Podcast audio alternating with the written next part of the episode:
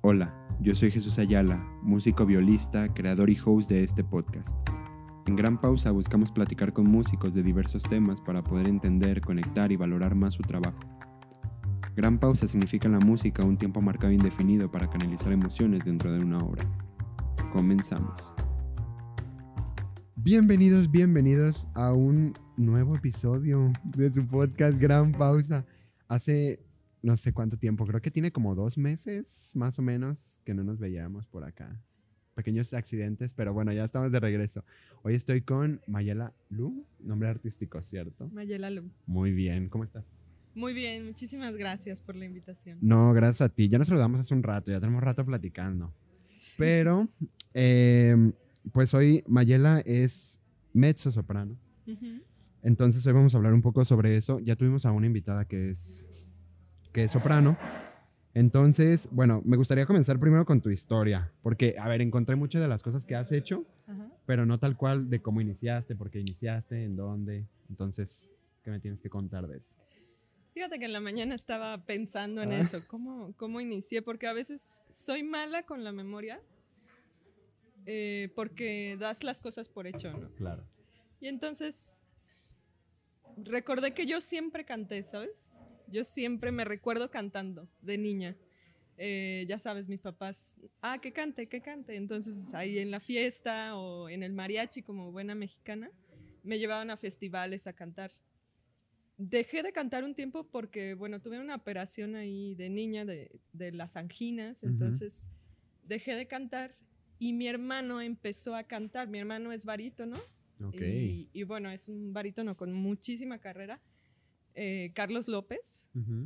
Y entonces él empezó a, a meterse a estos coros y a, y a empezar a cantar.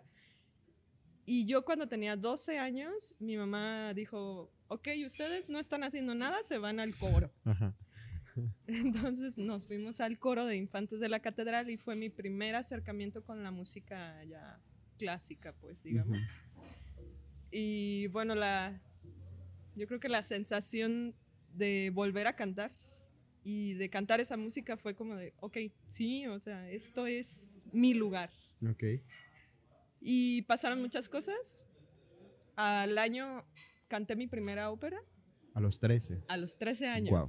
Cuando, cuando hicieron Orfeo de Monteverdi, o sea, no era una ópera fácil tampoco de escuchar, es una ópera pues difícil, ¿no?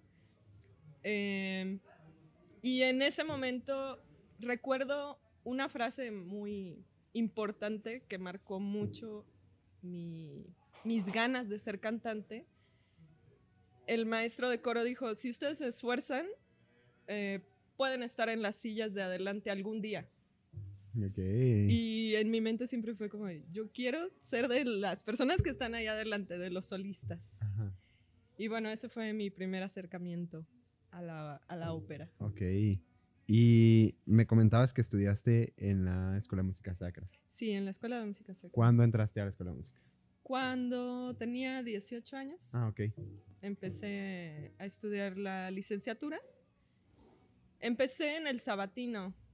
Estuve ahí seis años. Ujú. Porque a la, a la vez estaba estudiando didáctica del francés Ajá. Y iba a la UDG de lunes a viernes y los sábados iba a la escuela de música todo el día. Vaya.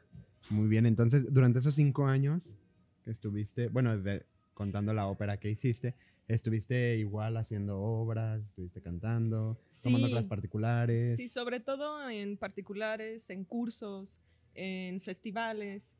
O sea, todo eso creo que fue lo, lo que más aprendí, pues, fuera de, de la escuela, porque en sí la escuela de música sacra no es para, para cantantes de ópera. Claro.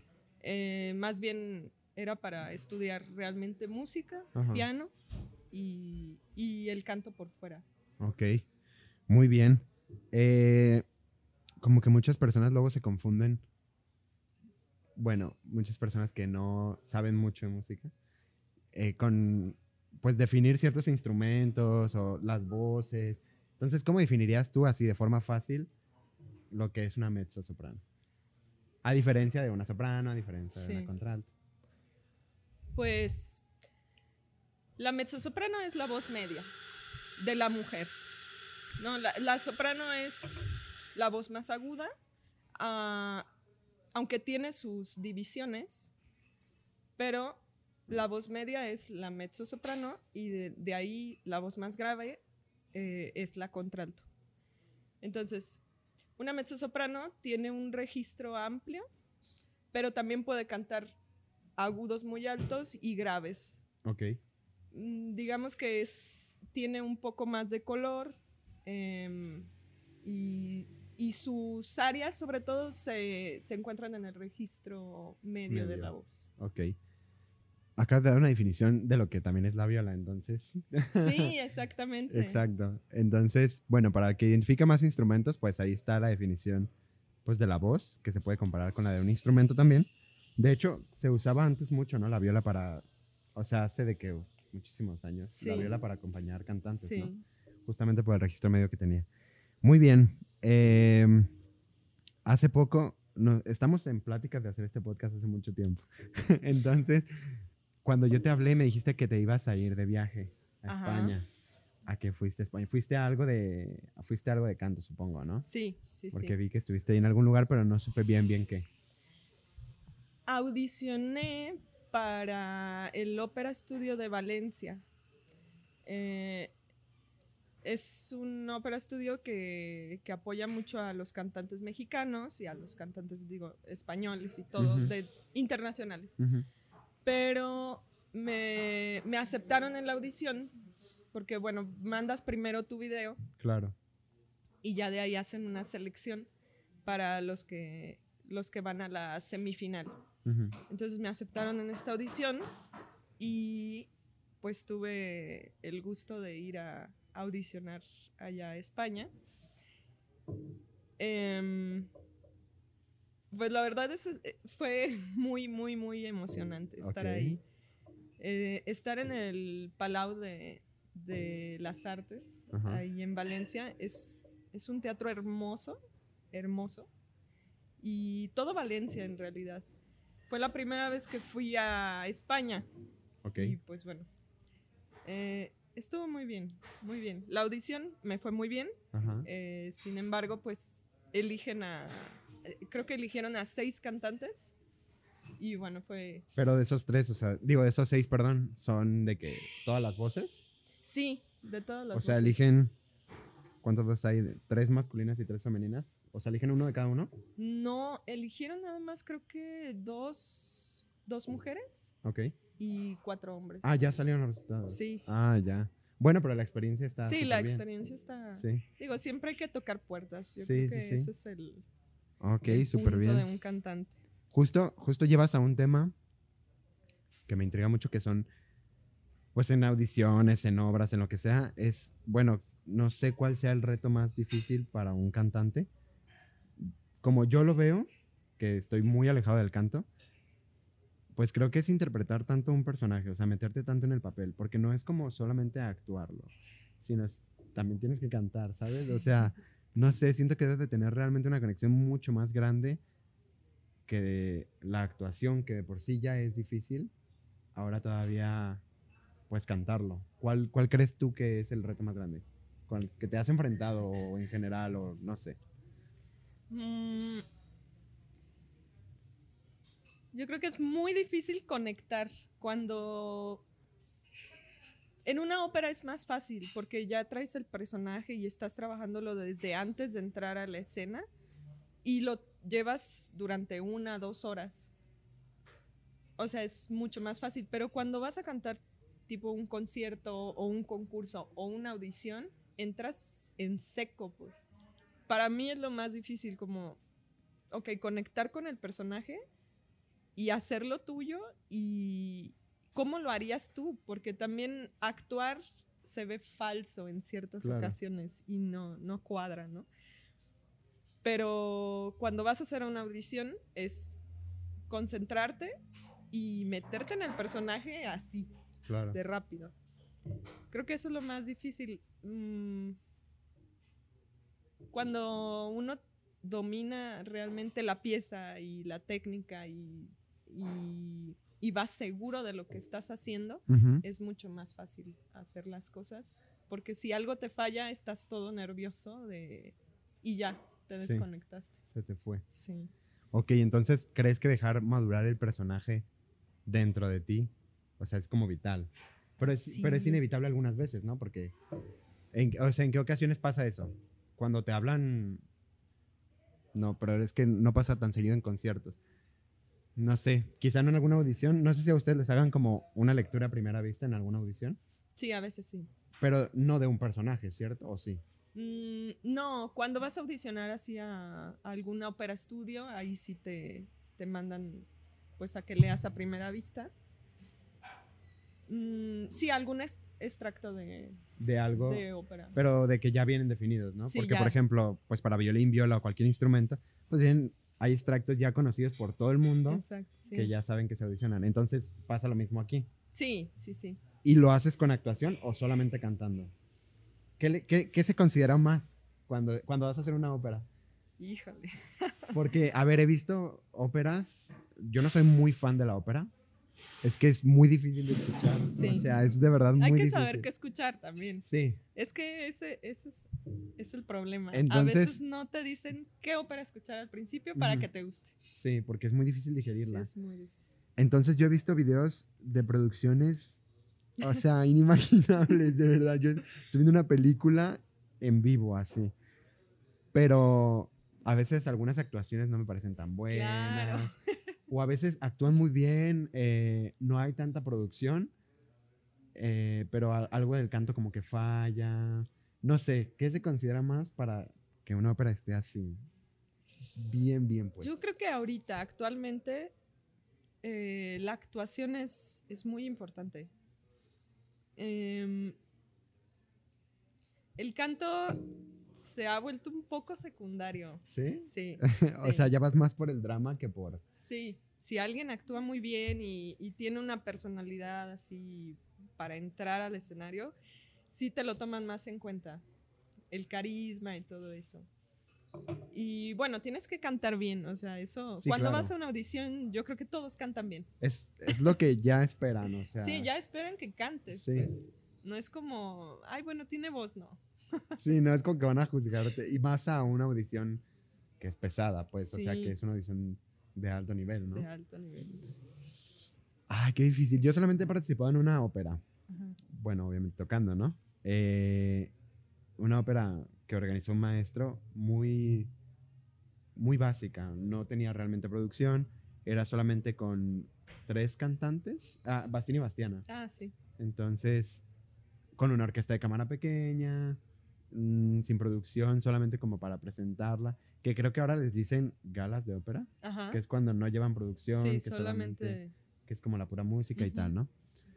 Pero fue como muy, número uno, pues como muy impresionante. Primero escuchar a un cantante tan de cerca, porque bueno, sí, hay muchos si quieren, y lo que, pues no sé, los clichés que hay de los cantantes, Sí.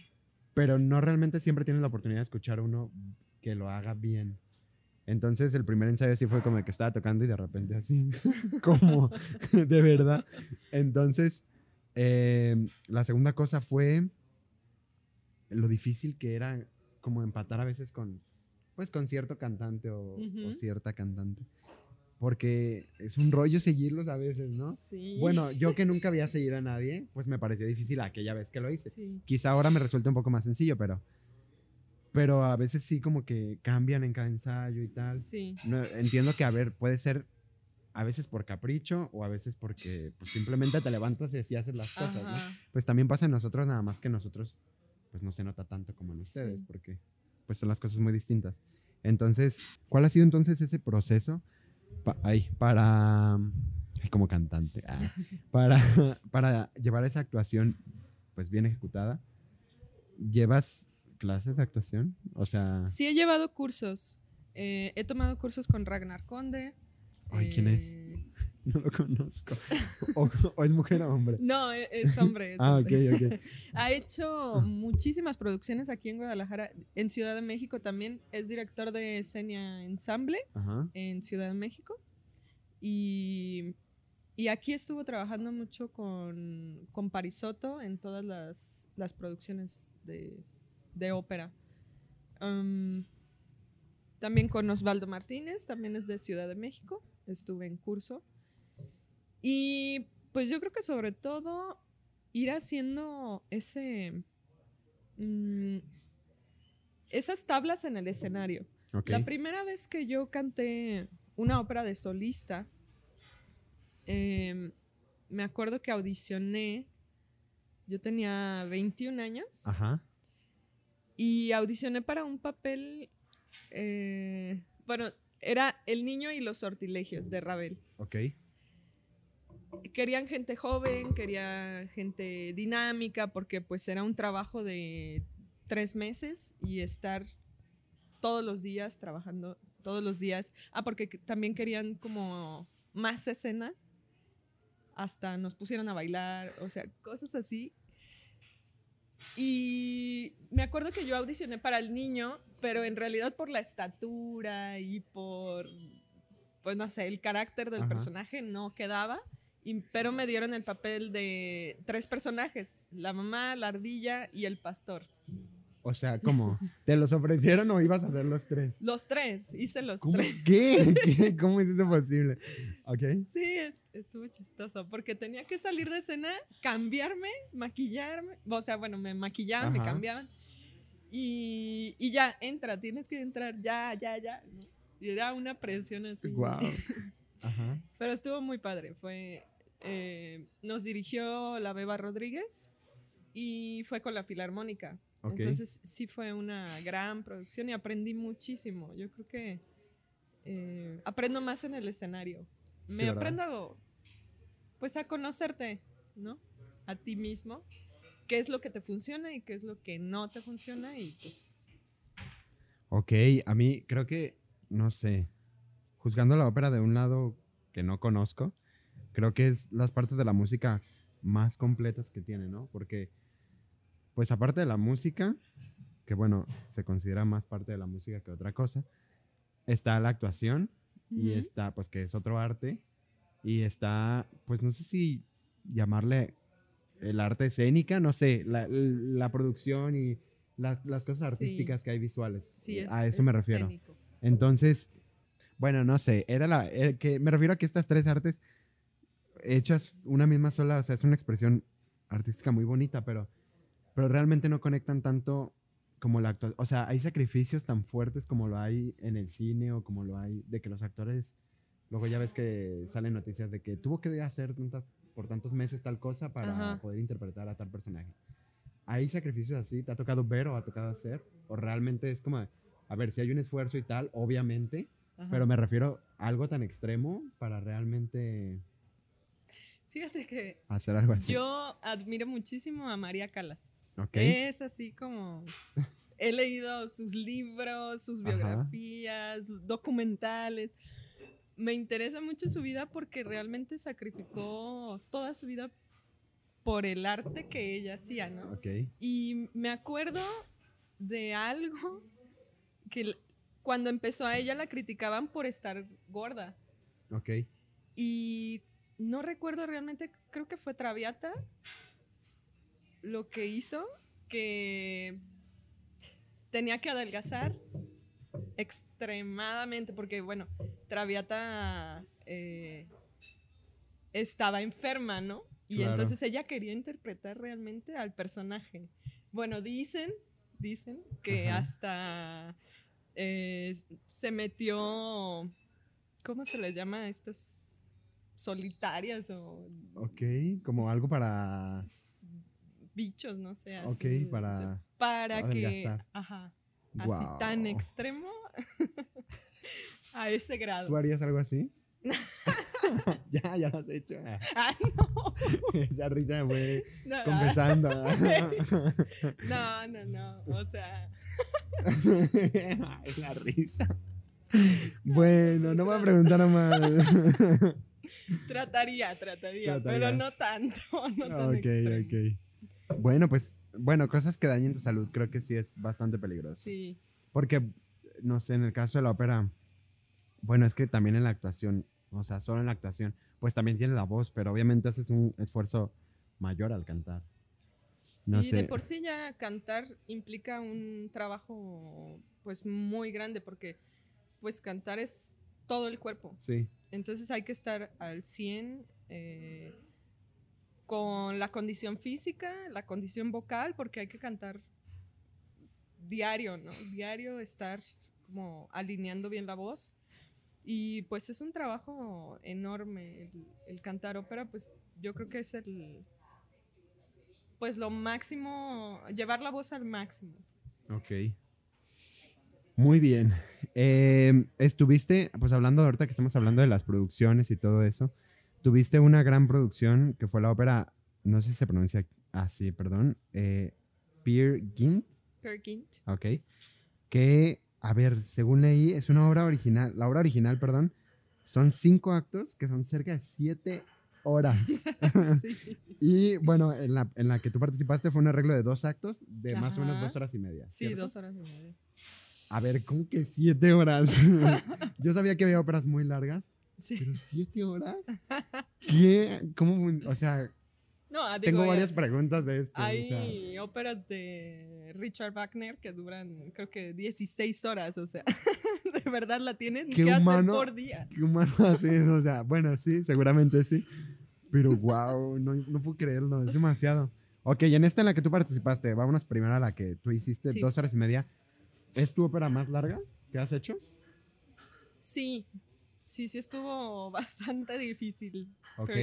¿Tuviste un papel con participación alta?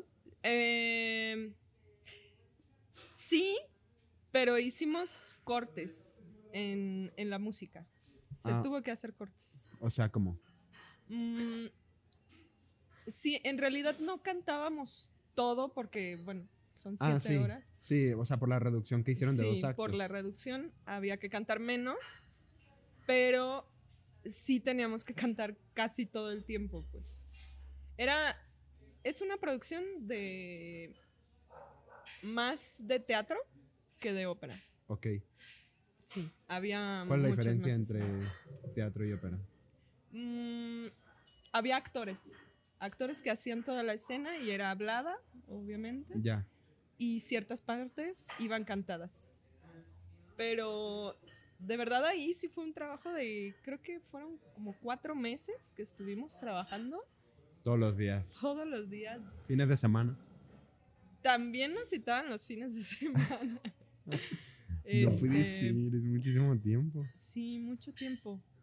Y en realidad, eh, bueno, es que con Concertante, que fue la productora que hizo esta, este, esta ópera, Ujú. eh, Jorge Tadeo y Lucy Arce son los directores de Concertante y de verdad son muy minuciosos en lo que hacen. Eh, Lucy Arce es, es directora de la, del Ballet de Cámara de Jalisco. Y, y Jorge Tadeo es, es cantante y productor. Entonces nos traían de, de que querían que, te- que tuviéramos una condición física que Increíble. increíble, así. Porque era de, de estar bailando, de subir, escalar ahí. Y bueno, sí fue una producción muy larga, fue- pero realmente el, el trabajo de, de estar ahí dio frutos impresionantes, o sea, estaba lleno, lleno. Todas las funciones estuvo. ¿Y cuánto, cuántas horas iban al día? ¿Sí te, aven- sí te aventabas una buena jornada? o- cada vez iba siendo más. Ok, o sea, al principio íbamos unas dos, tres horas, pero ya al final era casi todo el Pues día. claro, es que vas agregando cosas, ¿no? Sí. Entonces, Y pues la repasas una vez en la mañana y otra vez en la tarde para ajustar cosas. wow, no puedo Sí. creerlo. ¿Y cómo se hizo esta? O sea, fueron dos horas y media. ¿Sí duró dos horas y media? Sí, ¿Fueron dos horas y media corridas de concierto o hubo un intermedio? se hace un intermedio. Ok, Sí. hay óperas que lo permiten. Porque he escuchado de algunas que no, ¿verdad? Pues generalmente sí, sí, sí se hace un intermedio. Ok. Sí. Porque sé que, por ejemplo, en algunas obras de orquesta, Ajá. el director a veces pide un intermedio específico para, o sea, tal cual pone intermedio en después de tal movimiento para digerir todas las emociones encontradas en la música. Entonces, no pasa algo así en la ópera, que ponen intermedios específicos o que de plano, de- a veces, no sé, si es una ópera, yo creo que de dos horas, a ver, yo creo que sí la aguantaría yo, pero entiendo que a lo mejor no todo el mundo. Ujú. Pero no sé, no hay ninguna así que... Pues es que generalmente hay, ya están marcadas en la ópera lo- las partes en las que va a ser el intermedio, porque después de eso se cierra el telón, después de cierto acto, Y tienen que cambiar escenografía. sí, hay que cambiar todo. Claro. Sí. Y entonces se toca el intermezzo con la orquesta, que, Que es el intermedio, que vaya. es el intermedio, y ya recomienza, bueno, el siguiente acto, ¿no? Ok. Hay un intermezzo. Ahorita que dijiste intermezzo, hay un intermezzo que me gusta mucho, pero no me acuerdo de qué. Es muy conocido. O sea, seguramente lo ubicas, claro. Pero es súper conocido y es súper bonito. de- Ajá, creo que sí es ese. Está súper bonito. Em, Sí. y y- y jus- justo de esta de las siete horas, a partir de, supongo que también la obra lo pide, ¿no? Pero a partir de qué cantidad de tiempo se hace en diferentes días la presentación. Por ejemplo, esta de siete horas, si lo hubieran hecho, ¿se presenta en un solo día? No creo, sí. No, ¿Se presenta en dos días, tres? en dos días yo creo. Ok. ¿Cuánto, sí, pues cuánto es lo máximo que crees? Tres horas. ¿Eso? Sí. Ok. Sí, porque, mm, por ejemplo, Carmen más o menos dura casi sus tres horas. eh, y la gente lo aguanta bien. Bueno, por lo menos. Más o menos. Es que es una obra muy interesante, Sí. la verdad. Realmente sí. Sí. Muy conocida, ¿no? sí. Demasiado. Muy bien. Eh, ok, eh, participaste, me decías hace rato, en Ópera Palco 2019. Ajá. Que yo, yo fui a ese Ópera Palco. ¿Ah, sí? Sí, yo fui, no sé, porque creo que me comentabas que fue el primero. Ajá. Fui al primero, O sea, fue pero de- eso fue el segundo. Ese fue el segundo. Ese fue el segundo. Entonces fue el segundo. No sé, como que, no sé si compré boletos o me los regalaron, pero sí, terminé yendo y no sé en qué estuve, o sea, no sé si fue en la semifinal o en la final o no sé, pero yo recuerdo que sí te vi cantar, pero ya fue hace bastante tiempo. ¿Cómo es este proceso? Esos fueron galas de ópera, ¿cierto? En Palco eh, fue el concurso. fue el concurso. El concurso. Estuve en la. pero se hacen como... Rondas. Ajá, Se hacen rondas. ok. Sí, hubo dos rondas. Y, y bueno, vas pasando y van eliminando gente. Y ahí también vas, ahí obviamente haces tu audición, Ajá. había un premio, Ajá. ok. Sí. eh, no es nada realmente diferente a lo que hemos hablado. No, no, no. Eh, Solo, concurso. Ajá, solo lo estresante que puede ser un sí, concurso, nada sí, más. Es, es Sí. difícil mentalmente, más que nada. Ok, y no hay mucha toxicidad entre, Entre cantantes. entre cantantes. Porque sabemos que son muy divas y así, pero. no sé, entre músicas, bueno, claro que la hay cuando hay, pues, creo que en todo, ¿no? Un sentido de competencia siempre va a Sí. haber, pues, un poco ahí de, de tensión. Pero bueno, a veces se pueden subir las cosas de tono en ciertas áreas. Pero, ¿te ha tocado que, que pase algo así? Yo creo que uno trata de, de llevar la competencia al escenario, más que en- Más que por fuera y andar ajá, peleando. entre compañeros.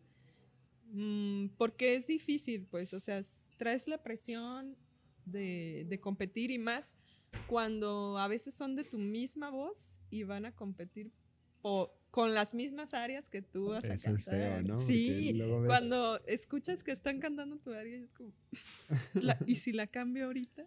¿Y, ¿Y tú decides tu repertorio en un concurso? Sí, tú decides. Llevas lo mejor que tienes. Pero supongo que en las finales a lo mejor les ponen.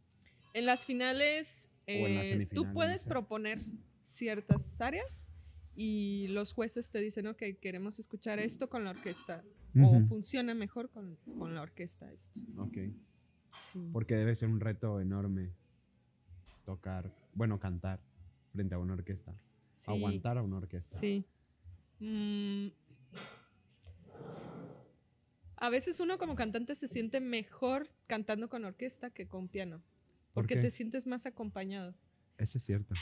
Pero luego a veces no sienten que se los comen. Sí, Y sí, cuando la problema, orquesta ¿no? no está contigo, realmente te está nada más como Empujando. Es muy o- difícil. O demasiado volumen arriba. Sí, o el director no te está... Haciendo caso. Ajá. Ay, qué horrible, ¿no? Sí. Me tocó, bueno, no me tocó vivir esas situaciones, pero sí el maestro nos tenía muy bien cuidados. No sé si él había hecho ópera antes, pero sí nos tenía muy bien cuidado de que... Y pues nosotros éramos alumnos, estábamos muy chicos, la mayoría. Entonces sí, acatábamos bien las indicaciones que nos daban, ¿no? Sí. Supongo que esa fue la ventaja de que saliera pues bien la ópera, la verdad es que salió bien. Pero sí de que aquí le tienen que bajar y aquí le tienen que subir y aquí tienen que hacer tal y aquí dejen que se escuche o aquí acompáñenlas más ustedes y ustedes. Y era un grupo de cámara, o sea, ay, eran puras cuerdas, entonces, pues sí, supongo que sí, pero cuando es una orquesta completa Sí. y luego más que cantan sin micrófono, cosas así, llenar un teatro como es palco, como es un degollado. Sí. Palco es más difícil que degollado. Eh, ¿En CAE no has cantado? Eh, ¿En no, qué? no me ha tocado ahí de... Canté Requiem de Verdi, pero fue de coro. Mm. Cuando vino a dirigir Plácido Domingo y con, bueno, con los solistas. Y... Pero no me ha tocado cantar de solista, sí, sí Mm, quisiera, porque es un teatro hermoso. Y la, Sí. la acústica de ahí Es, buenísimo. Es buenísima.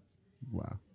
Muy bien. Entonces, justo de lo que me hablabas de, de la gente que va tu- que es de tu misma voz, ¿qué tan competido está? Porque, por ejemplo, pues poniendo que es como una viola humana, Sí, este, a veces puede estar muy competido en el sentido de que como hay medianamente pocos a comparación de otros instrumentos, eh, pues es difícil a veces encontrar trabajo o a veces como, como no hay es fácil, pero a veces como los que hay son muy buenos. Entonces, ¿cómo ves tú, por lo menos en el caso de las Mezzo, qué tan competido lo ves o qué tan... Eh? Ciertamente ese es el, el punto. Las mezzos que hay en México son muy buenas. Son, son buenas. Y cuando vas a, a los concursos o a las audiciones, pues tienes una competencia Alto. alta. En, bueno, claro, en las otras voces hay mucho más competencia, ¿no? Hay muchísimas sopranos, muchos barítonos, muchos tenores. Eh, pero sí, la voz de la mezzosoprano es un poco menos competida en el sentido de, de números, ¿no? Sí, pero no dejas de bajarle a, Sí, a la no, calidad. ajá, de- Sí. Eh, hace poco me decían, "Te deberías de cambiar a soprano. ¿Se puede eso?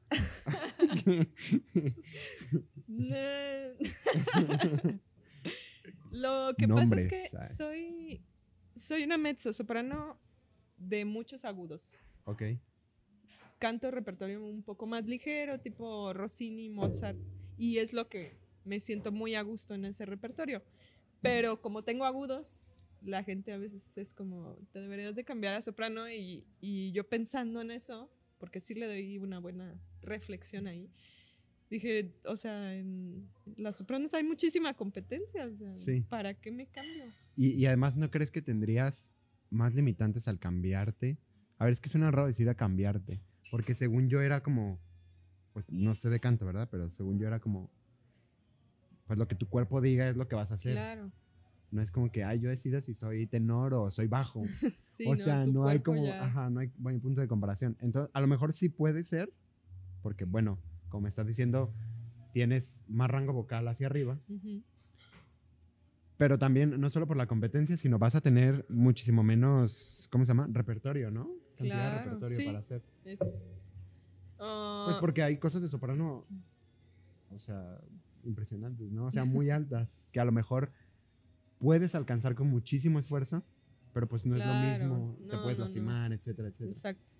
Sí, no, tendría que tomar cierto repertorio y muy limitado, como tú Ajá. dices. Sí. No, no, no. Eh, sí, le- sí lo pensé. Pero me gusta estar de mezzosoprano, me siento muy cómoda Ajá. y, y ahora que estoy retomando las coloraturas, porque estuve trabajando todo este año de pandemia, estuve trabajando más en mi proyección en mi volumen, eh, a- pensando en el teatro, ¿no? estuve trabajando en línea. Y entonces las cosas que yo empecé a poner de repertorio fueron un poco más pesadas. Pero ahora retomé la coloratura y, y pues la verdad es que me sentí súper cómoda volviendo a Rossini, volviendo a Mozart. Claro. Y dije, es que es, es que es aquí, o sea, mi voz se siente cómoda. Pues. Y yo creo que eso es lo más importante, ¿no? Y desde chica, claro, ¿no? Pues supongo, pero desde chica te dijeron que eras mezzo. Siempre, siempre fui mezzo soprano. ¿Y, nu- y nunca tuviera, o nunca te llamó la atención otra voz? Que dijeras, Em, ay, contralto suena chido. O- o las Contralto, sopranos". siempre uno Ajá, no sé. Más grave, ¿no? Se siente uno más, Ajá, más- poderosa. ajá, No, más empoderada. Sí. No, pero algo así que dijeras, ay, a mí me hubiera gustado ser tal. Eh, me hubiera gustado hacer tenor. Las bueno. áreas que tiene un tenor son. ¿Sí? ¿Te gustan mucho? Sí. Ok, Sí, esa es la desventaja de ser mezzo. Las áreas no son tan conocidas, no son tan bonitas como la- extravagantes. ajá, tan- sí. Ok, Pero pero hay de dónde. sí, sí, hay, mucho que, que trabajar. Y, y supongo que debe de haber obras de que súper difíciles y son las más eh, como extravagantes o bonitas o... Sí, bueno, por ejemplo, eh, Carmen, Ajá, vocalmente no es tan difícil, ajá. Sino que la interpretación de Carmen sí es, tiene que ser una muy buena mezzo para, para interpretar ese papel. O sea, para mí es el mejor papel de mezzo, Ajá. aunque suene muy cliché, pero yo creo que hacer una buena Carmen, que te la reconozcan, es muy difícil porque como todo el mundo la canta, o Exacto, ¿no? O sea, ya ponerle de ti es muy difícil. Pero espero algún día hacerla y así darle algo. Darle tu toque. Algo. Es que eso pasa mucho en la viola, que de repente hay... Y bueno, en general para los... No solamente pues viola o voz, o, o los, o el caso de las mezzos, en general como instrumentos poco conocidos, entre comillas, pasa mucho de que el repertorio que es realmente bonito y que no solo que sea bonito hay que se escuche, sino que realmente tenga un montón de técnica y que hagas tal o que tengas una interpretación muy buena o tal, son las obras más difíciles que hay para ese instrumento. Sí. Entonces en la viola sí pasa, de- pues en el proceso en que estás estudiando o vas a tocar muchos arreglos de otras cosas, de otros instrumentos, o los que son originales para violas, pues no tienen tanta cosa porque necesitas un montón de técnica para realmente tocar lo que es bueno, bueno en el repertorio. Entonces, por eso muy poca gente toca el repertorio bueno de las violas y creo que por eso les echan tanta carrilla. Sí. Porque realmente tienes que ser muy bueno para tocar un Bartok o para Claro. tocar, no sé, Hindemith o no sé, cual, Brahms, alguna cosa así, que son muy pesadas, que son muy difíciles y que no vas a ver tan comúnmente cuando eres estudiante. Claro. Entonces, por eso te preguntaba esta cuestión del repertorio.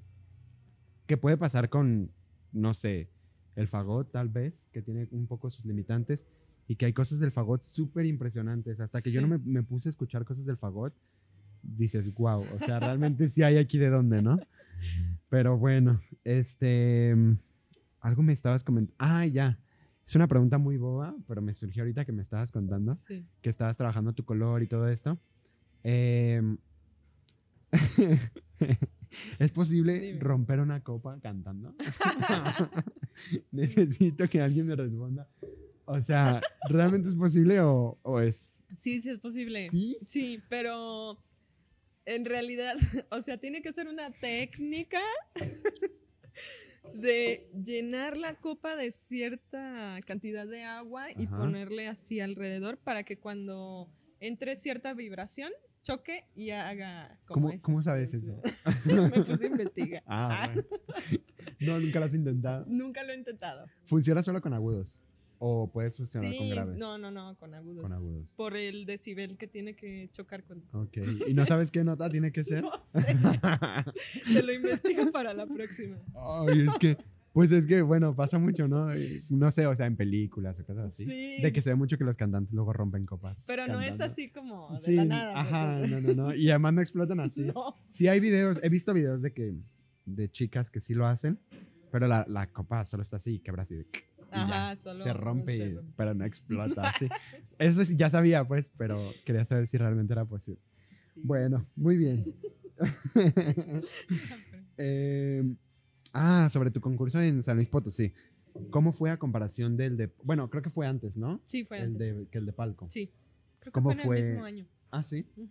¿Cómo fue eh, el proceso de selección? Eh, ¿Ya conocías el, el concurso?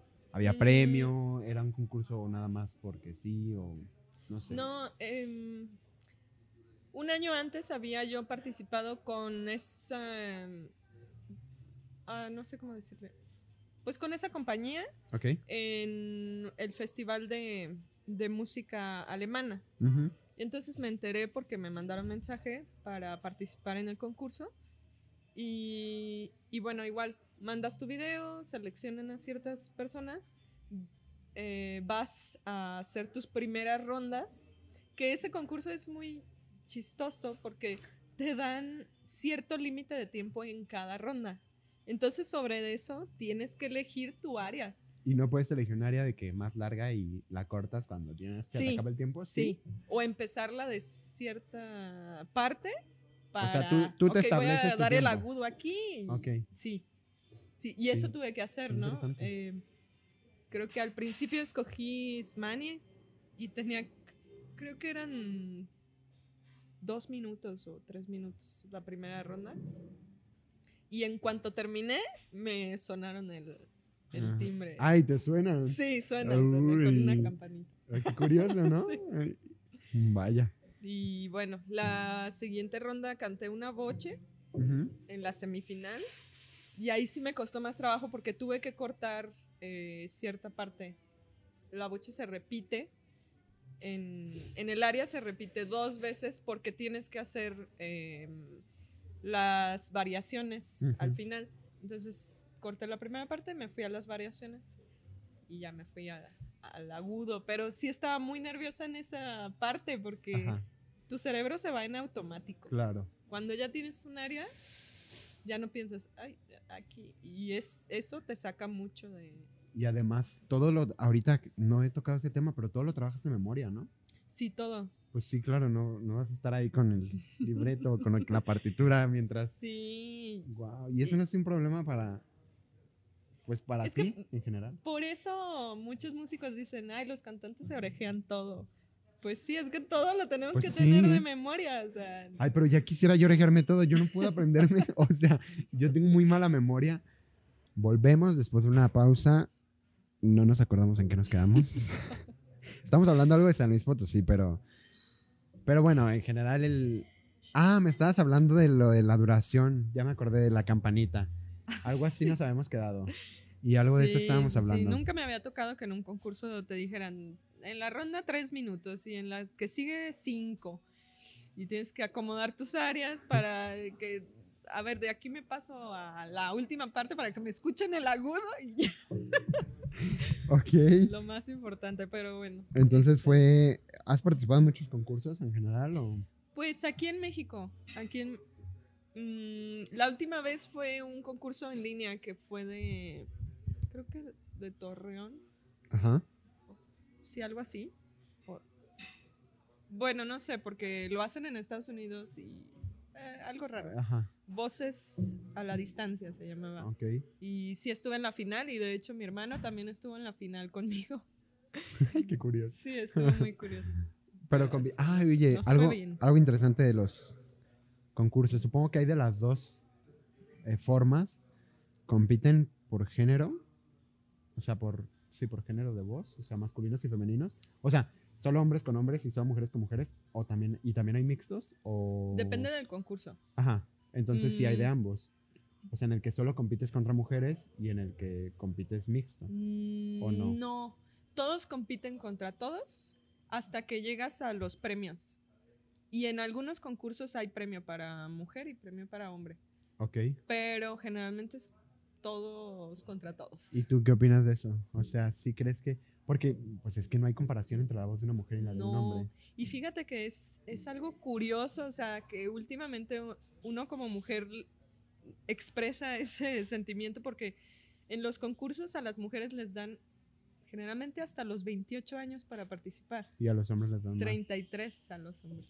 ¿Y por qué? Son 5 años de Sí, diferencia. sí, es sí, pero ¿por qué? Por la madurez de la voz de un hombre. O sea, pero Pero por no tiene sentido en realidad. ¿Porque se te pasa la madurez o porque, a ver, o porque, no sé, o sea, no entiendo cómo que la madurez? La verdad es que yo tampoco entiendo por qué. en teoría, ¿a los cuántos años tienes tu voz madura? Bueno, también es una cosa de desarrollarla. Sí, también es cosa de personal. Ajá. Pero así como un Mm, promedio, ¿hay?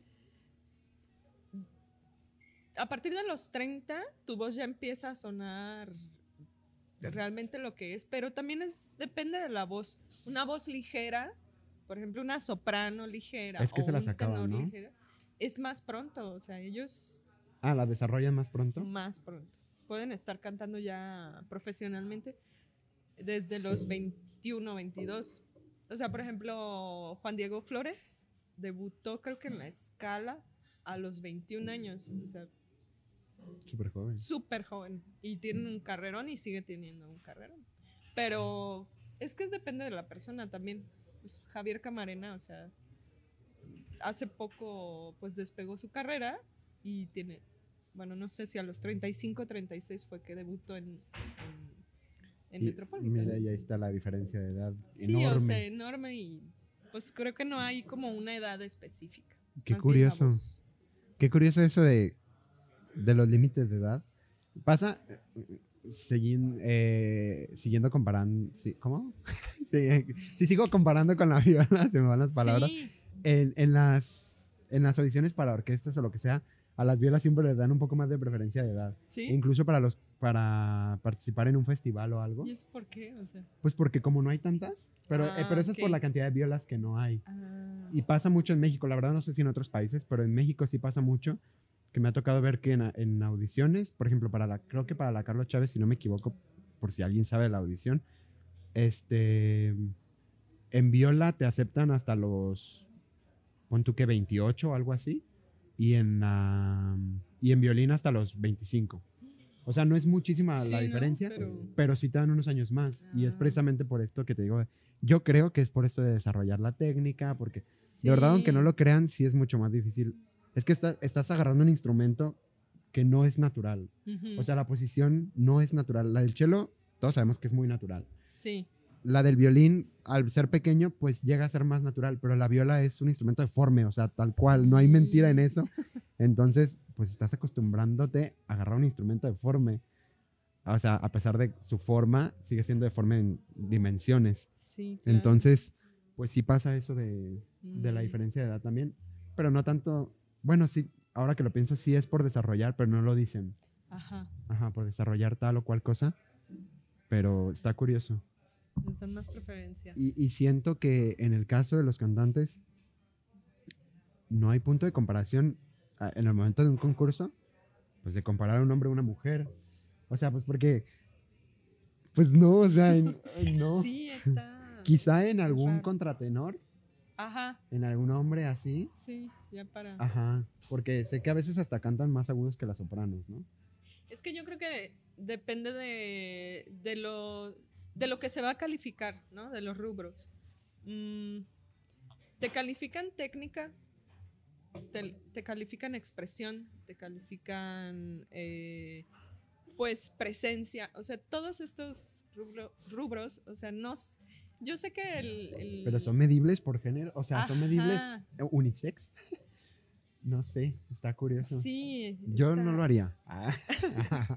Digo, porque yo también el otro día estaba reflexionando sobre qué te piden como mujer en el escenario. A una mujer le piden o que sea muy sexy o que sea muy tierna, pero a la vez que sea, o sea, ¿sabes? Muchas cosas y un hombre con que se pare como hombre, y ya. ya, triunfa. O sea, que hay, un poco ahí de temas. Pues no, no escabrosos, pero sí un poco de. Pues de diferencia, Sí, de simplemente, diferencia de género, ¿no? Ajá, de género. Qué raro. No lo hagan. Esto nunca Está- lo- sí, está curioso. Este. Ok, que la ópera, la verdad, así siendo sinceros, en la opinión que yo he visto. Bueno, sé que el degollado hace muchos años, antes de que yo entrara en la música, hacía realmente ópera producida, ¿no? Y ópera bien.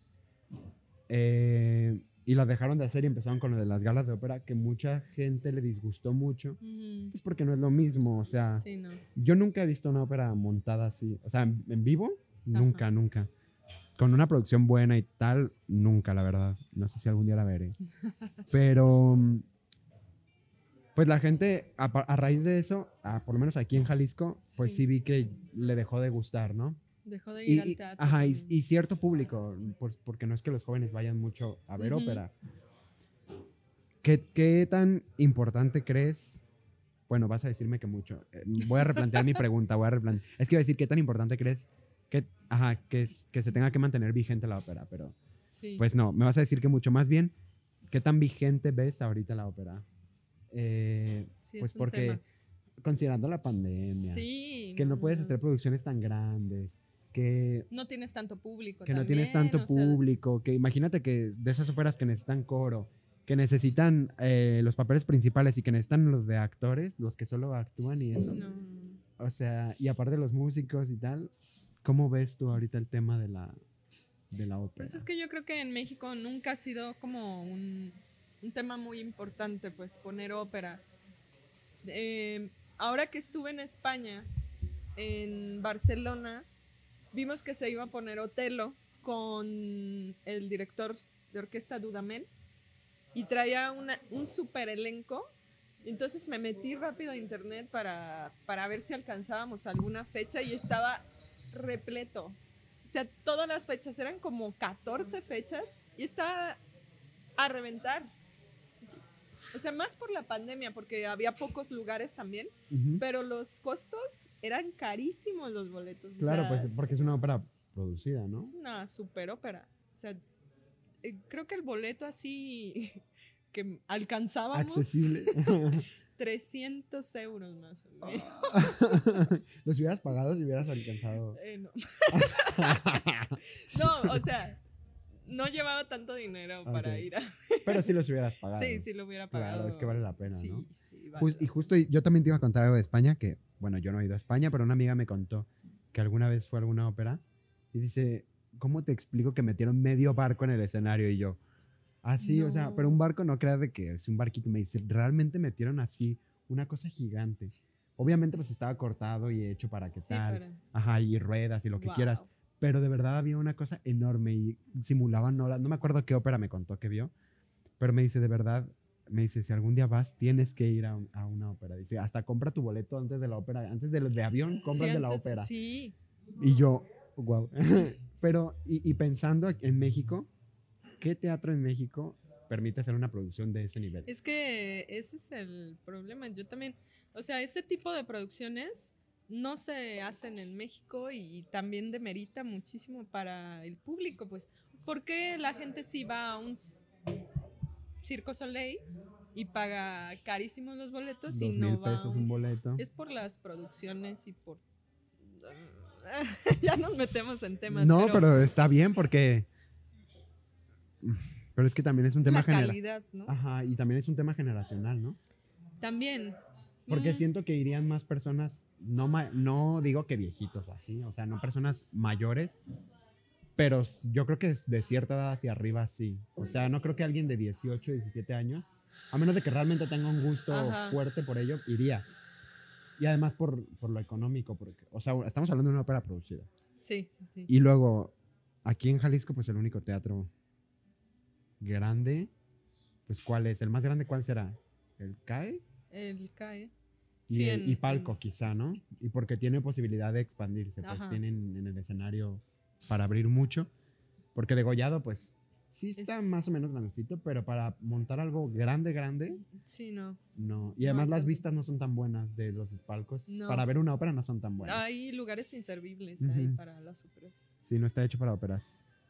Pero qué curioso, ¿no? Pues fíjate que mm, se dejaron de hacer producciones aquí en Jalisco hace que dos, dos años más o menos. Porque con el coro de Zapopan estuvimos trabajando en las producciones, eh, estuvimos trabajando en Paliachi, eh, Otelo, nos tocó hacer Turandot también y eran producciones muy buenas, los solistas eran muy buenos. Eh, y te lo juro que había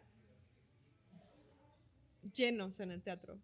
O sea, no cabía gente, no había boletos.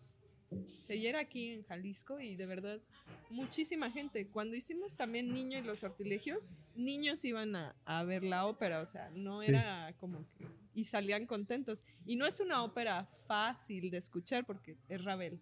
Claro. O sea, está raro.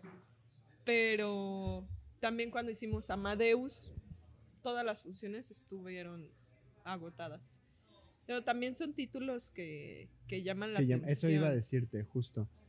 Pues depende mucho de la obra, ¿no? Pues es como montar igual algo de orquesta. o Cualquier cosa que montes en música, Sí, tiene, pues tienes que saber vender también, ¿no? sí. La obra.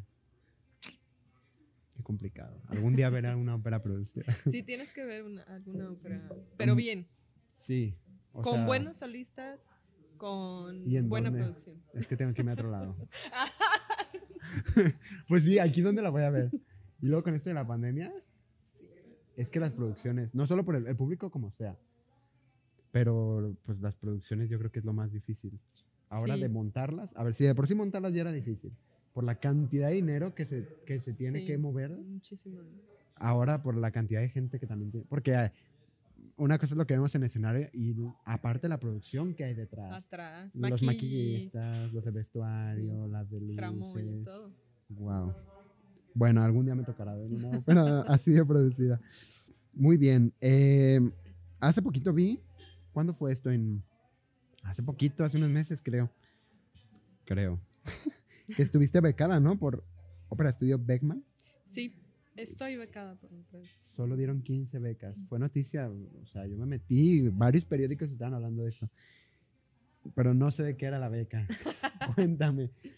Em, es un ópera estudio eh, donde trabajamos con maestros que, que vienen internacionales. Hace ah, el año pasado, antes de la pandemia, trabajamos con Elina Garancha. O sea, eso es lo que es trabajar con la mejor mezzo del mundo ahorita. ¿Ah, sí? Es desde que te paras en el escenario ya estaba así como que le voy a cantar a la diosa del, del canto. Ah, sí, cierto, ya me acordé, fueron varios masterclass. Sí, Sí. es cierto, sí leí un poquito Estuvo de eso. también Javier Camarena, en esa no me tocó participar, Ajá. pero sí con Elina Garancha. Y bueno, todo esto Ópera Estudio Beckman nos ha dado la oportunidad de, de tener a esos maestros y aquí trabajamos también con, con maestros, pues Locales, digamos. sí, locales, que nos están ayudando a, a mejorar todos los días, pues. Mm, nos ayudan con las audiciones, nos traen agentes, nos traen, bueno, Plácido Domingo es quien, quien patrocina todo esto, junto con, con José Cuervo, pues. Qué Pero... curioso.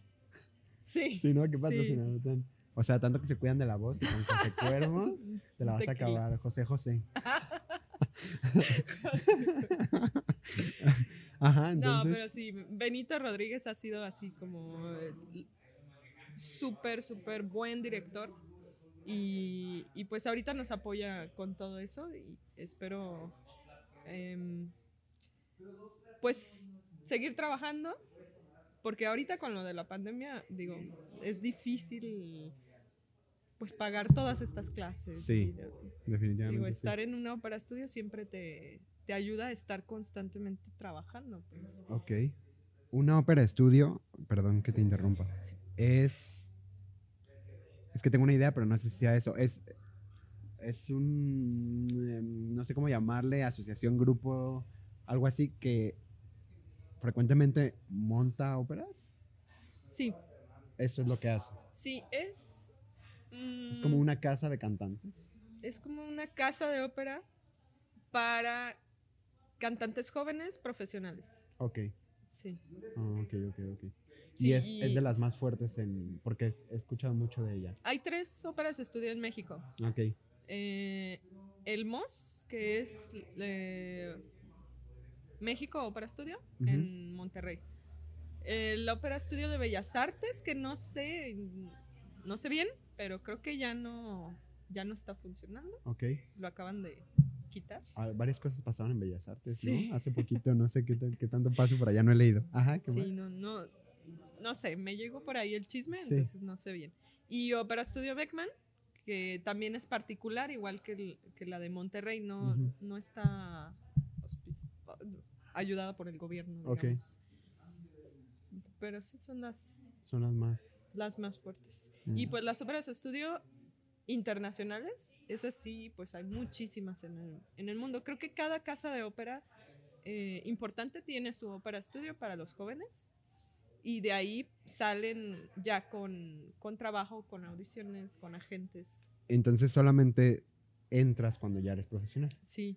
O sí. sea, que es una puerta increíble, o sea... Sí. Pero tienes que pasar por un proceso de audición, tienes que... Muy es estricto. Difícil, es difícil. Pues es que es para profesionales, ¿no? Es Sí. como entrar a una orquesta, digamos, Ajá. básicamente, ¿no? Es como una asociación de tal. Sí, sí. Y te Ok. ayudan, pues te ayudan a lo que te haga falta. Ok, te vemos mucho potencial, pero te falta esta parte y hay que trabajarla. Mm, y tienes la oportunidad de trabajarla por uno o dos años y ya de ahí ya pues te lanzas a, a las audiciones profesionales em, pues para las casas de ópera o, o los agentes. Ok, muy bien. Pues ya para terminar, o para casi terminar, ¿cuál ha sido ah, tu mejor experiencia así en ópera? Que digas, esto me marcó para siempre. Lo que sea, o sea, puede ser una audición, puede ser una masterclass, puede ser que ya me contaste una que yo creo que ha de ser muy importante para ti, debe de ser muy importante para ti. Eh, un concierto, no sé, un viaje por alguna cosa, no sé, lo que sea. Creo que lo que más me ha marcado fue la primera vez que fui a Europa porque mi sueño desde que empecé a cantar era que la música me llevara a conocer Europa, porque a mí me encanta, o a conocer el mundo. Y, y ciertamente así ocurrió la primera vez que fui a, a Europa. Ujú. Nos fuimos también por parte de Opera Studio a Irlanda Ok. y, y cantamos con la orquesta de Ulster, cantamos una obra contemporánea, eh, nos permitieron cantar de solistas allá y la verdad es que fue la experiencia de mi vida. Desde que llegué a Irlanda, como wow, wow, o sea, en, en mis sueños veía esto y, y, pues agradezco mucho que se me haya dado la oportunidad de estar allá y fue fue muy emotivo para mí desde, desde que me dijeron, ¿sabes qué? Vas a ir a, a Irlanda. Qué bonito. Sí, a cantar. No voy a llorar. Wow, muy bien. Pues qué padre que, que hayas tenido la oportunidad. ¿Y fuiste con alguna... ¿Fuiste con Beckman? ¿Fuiste con... Sí, fuimos 10 cantantes, 5 solistas y 5 De ahí de Ópera Studio Beckman. Sí, Ah, mira. Pues mi- justo lo que estábamos diciendo, que te abre un montón de puertas y... sí, Wow. sí, espero Entonces es, sea- es algo que recomiendas, o sea, ampliamente. Sí, O sea, es... Tú dirías que es la... Bueno, no, no es la única, supongo. Pero debe ser la forma más fuerte de buscar carrera siendo profesional en cantantes. ahorita sí, ahorita sí, es una de las, de las plataformas que te dan para... Porque buscar carrera, independientemente cómo es. O sea, es imposible o... Sí, aquí en México es difícil hacer carrera. O sea, siempre uno tiene que estar pensando en que hay que salir al extranjero para, para poder hacer ópera. Am, es, es difícil estar solo porque te tienes que pagar todo lo que implica, ¿no? Todos los viajes, hospedajes, clases. Las clases son caras. Organizarte todo tú solo. Sí, todo. Entonces, mm, para esto son los concursos también, para darte a conocer, para buscar premios también, ¿no? Que te ayuden a seguir, eh, pues, buscando oportunidades. Pero Pero sí, nos decían en una plática hace poco que las plataformas más fuertes para poder brincar a algo ya profesional es una ópera estudio de renombre y concurso. Ok. Esas Esas son las dos. Las dos más fuertes. Muy bien. Mm, algo más te iba a preguntar. Ah, sí. Ahora que ya hiciste todo esto, pues ya tienes una un gran avance, pues. ¿Qué quieres? ¿Quieres llegar a algo más? ¿Quieres mantenerte? O, o sea, no mantenerte en ese nivel. Obviamente, seguramente quieres crecer más. Pero me refiero, no me refiero al nivel, me refiero a como al tipo de trabajo.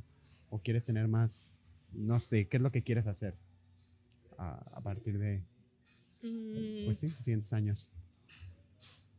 Mm, Lo principal que quiero hacer es realmente tener un, un nivel vocal que, que yo diga, así quería cantar.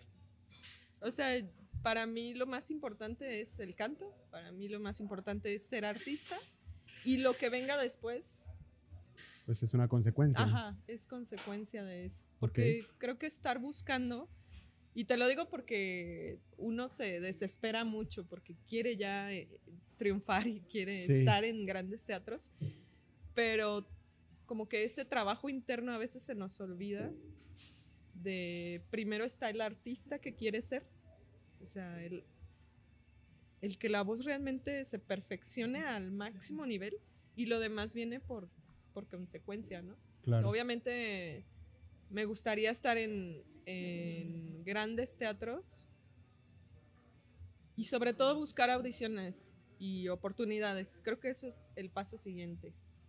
Ok. Oportunidades en, en donde sea. Mandar. Mandar y mandar y mandar. Mandar y mandar y mandar. No, está bien, qué bueno. Y, y siempre vivir la experiencia de una audición, aunque no seas aceptado, pues es algo que alimenta mucho, o sea, Sí. tanto por un viaje que haces, pues por los nervios que sientes, en cualquier forma, pues te alimenta, ¿no? Sí. Justo esta parte que dices del sacrificio, cuando vino Angélica Olivo, me contó que estuvo un año entero viendo pura técnica en el violín, cuando era chica. Pero un año entero no vio conciertos, sonatas, nada, así pura escala, arpegio eh, y estudios. Así, Sí. no, todo el año, dice, era como muy fastidioso. Dice, porque yo veía a mis compañeros, pues Ya tocar tocando. conciertos y todo, y cuando terminó el año, eh, su maestro le puso un concierto para violín súper difícil, y ella así de que ta, ta, ta, ta, ta, y Ya lo podía Ajá. tocar. Entonces, no solamente por, pues por tocar una obra o lo que sea, ¿no? Es algo que hasta la fecha se le nota, o sea, es impresionante. Entonces, pues sí, a veces hace falta hacer esos sacrificios y, y no querer comerse el mundo, ¿no? Antes de, de Sí, ver antes primero. de tener realmente. Pues Pavarotti en su libro decía que su maestro lo puso a vocalizar cinco años sin cantar ni las mañanitas. O sea, y pobre de ti que te escuche cantando Cantar. algo, porque te corro. Y son cinco años, o sea, Y de llegó- pura técnica. Y bueno, Y llegó fue- a ser quien fue era. Pavarotti. Sí, wow. Muy bien, pues ¿hay algo más que quieras agregar? No, estoy muy, muy feliz de haber hecho este programa. y bueno, ojalá te siga viendo más adelante sí, y ahí vamos a estar eh, compartiendo la pues todo lo que lo que voy haciendo en mis redes sociales. ok, ¿quieres dejarlas? Dilas. Sí, estoy en Facebook como Mayela Lu y también en Instagram Mayela Lu eh, guion bajo Ok, con doble Z. es con doble Z, sí. Por los que no saben cómo. Igual lo voy a dejar en la descripción para que ahí lo vean, le piquen. Muy bien, pues eh, es todo. Nos vemos la siguiente semana. Bye bye.